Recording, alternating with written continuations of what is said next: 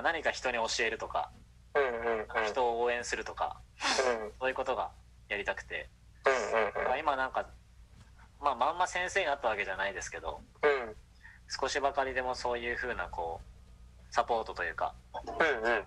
後輩の子たちに教えられてるのはすごいなんか嬉しいですけどね僕は。うん。まあ特定あの科目を教えるっていうよりも進路指導の先生って感じ。あそうですね。もう完全に進路指導の先生ですね。ねいやいいななんかその二毛作って言ってたもう一個はその人事みたいな仕事をしてるっていうのはえっとどっかの企業手伝ってるってイメージですか？そうですね。もともとはスタートアップで採用やってたんですけどうんうんうん今は変わってその新卒採用の就活支援をやってる会社があってうんうんうん。そこのキャリアアドバイザーの仕事を今はやってますね。うーんなるほど。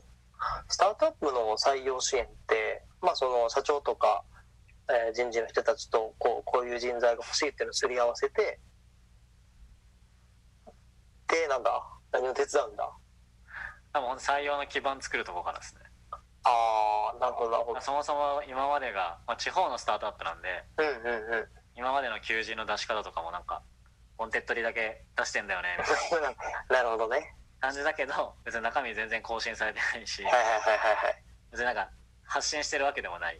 うんうんうん。ただ求人も別に新しく作られてないしみたいな。うんうんで広報とかも全然やってないし。うんそのいわゆるサービスの広報はやってたけどうんその宣伝とか全然やってなかったからうんここからもうテコ入れしてやっていきましょうみたいな。あ結局やっぱこ広報部門も見ることになるん。やそうですね。だから僕は途中からそっち側を全部採用の広報を全部やってましたね。採用の方はもうほんあの他の人が入ってきてやってたんで。はいはいはい。で僕はもうそっちのブランディングとかの方に入って。ああ面白そやってます。僕は最後オプトの時の最後の仕事が本当ブランディングの仕事だったんですよ。うああそうなんや。はい。で採用のブランディングやりましょうって話をまあ高部さんにうん。して、で予算つけてもらってやって、うんうん。でもメディアとかも掲載してやって。それがうんうん反響がめちゃくちゃあって。うんうん。めちゃくちゃバズってでそれをすごい評価してもらってその表彰につながったみたいな感じだった、うんうんうんうん。なるほどなるほど。あれムービーのやつだっけ？映像もそうですしあとはあれですね。 FastGrow っていうはいはいはい。スローあの Goodfind っていうサービスやってる会社がやってるメディアがある。ああれにそのな金沢さんがその広告も代理店のビジネスモデルが崩壊するっていう結構衝撃的なあうんうんセンセーショナルな感じのポストをあのインタビュー記事出して。うん。それが結局 NewsPicks です。300はいはいなるほど。 Picks とか。うんうん。多分過去見ても一番ピックされたんですよ。ああそう。すごいねそれ。でそれで一気にオプトに対する見方が多少変わって。素晴らしい。あれはめっちゃ大成功でしたね。うん。そういうのもあったんでよかっうん確かにね名名刺代わりじゃないけどこれやったんですって言えるのもでかいよね。もう本当想定通りのバズり方でニュースピックス界隈の大人たちがみんなシェアしてで、まあ、それを見た就活生たちがそれを見てオプトは広告代理店じゃないみたいなうん。感じになってたんであすげえなと思って。いや素晴らしい。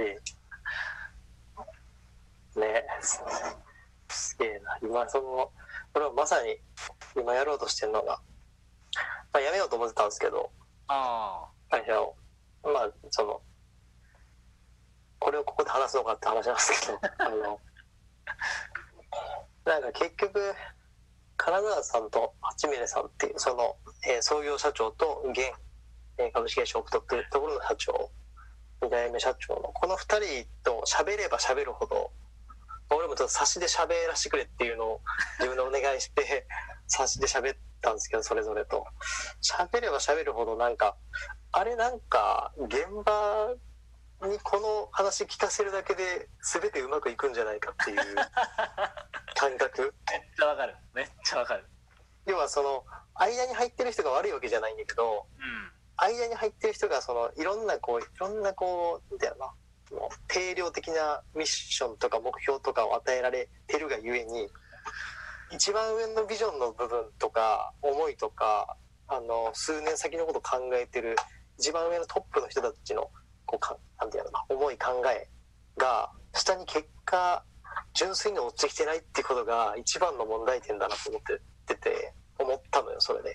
はいはいでなんか俺はその早めに入っ2009年に会社入ってるからその八峰さんっていう創業社長ともかなりまあ近いっていうと 近くないんかもしれんけど。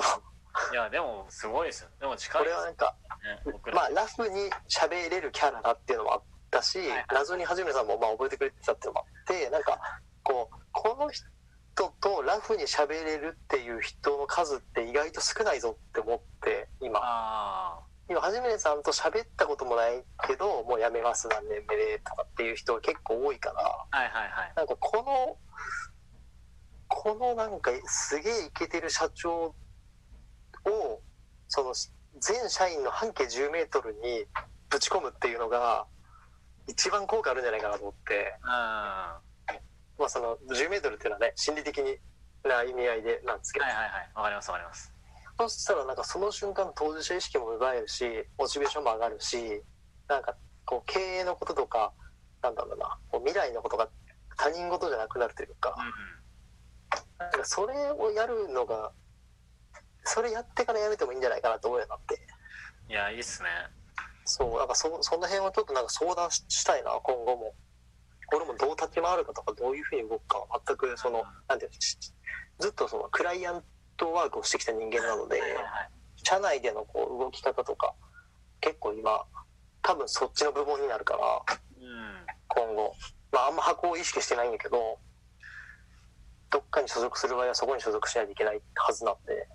そうですね。だからこの辺は。そうですね。だから金沢さんってやっぱめちゃくちゃ近いところで仕事できたんでうんうんうん。の採用とかやってると。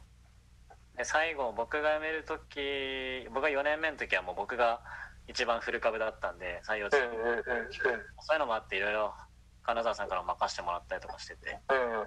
直でめちゃくちゃやり取りすることが増えて。そういう話をずっと隣で聞いてたからっていうのはありましたね僕の中で、うんうん。俺もっと中に伝えた方がいいよなみたいな。いやそれをまさに何年後になるかは分からんけど自分がやる可能性があるんでもうぜひ。ぜちょっと今後相談したいひ ねなマジで。いやでも僕僕なんかこうなんか変な話ですけどなんかオプト卒業した人って結構なんかオプト好きな人多いから。あそうそうそうそう。まさに。そういう会はねなんか僕あっても面白い気がするなっていうのはありますけどね。うん。そうね。その卒業生とつながってるっていうのも結構自分としてはアドバンテージというかその、かなと思ってるのとあとまあこの間その今週か八峰さんがああれね。すごいっすね。ツイートとフェイスブックツイッターとフェイスブックで 週週2日以下の勤務にします。オフィス3分の1解約します。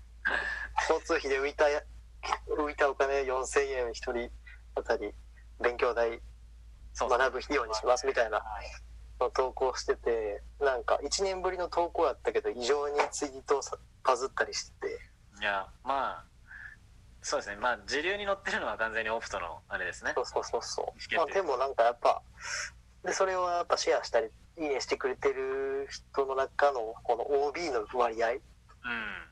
は結構高かったなと思ったからえー、なんかそこをうまく使いたいなとも思いつつ。まあやっぱこうまあサイバーを比較に出すのはあれですけどやっぱ分かりました、うんうん。うん裁判週1とか月曜日だけとかって。そうですね。まあ、うんうん。前はもう自社ビル持っちゃったんでそうね。あれがやっぱ一番でかいと思いましたけど 自社ビル建てたのに来なくていいよってなかなか言えないじゃないですか、まあしかもあのね二駅ルールとかさうん、そういうこう来ることが割と前提のシステムを構築してしまってる部分もやっぱあるし、まあオプトはまあ自立人材のね集合体ってずっと言ってるんで。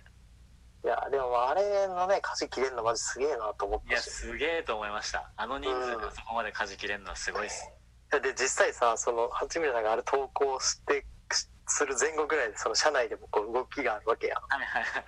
でその今日とかまさに俺部会オンラインで部会だったんやけどそのまあ一通りそれぞれこう各個人の共有が終わった後じゃあ来週から、えー部員の、えー、30%までが、えーその例えば火曜日や月火水木金でそれぞれの日に対して部員の30%までしか出社したいといけしてはダメだってなった時に、まあ、うちの部今10人ぐらいやから、はいはいはい。あの、まあ、3人までやなみたいな。月曜日3人まで出社できるみたいなののそのそっかそっかそっかそうそうそう。シフトみたいなのを組む時間になって部のあ部会。出社シフトね。そうそうそうそう。部会の最後の会話が。はい。があもうここまで徹底するんやと思って結構びっくりしたというか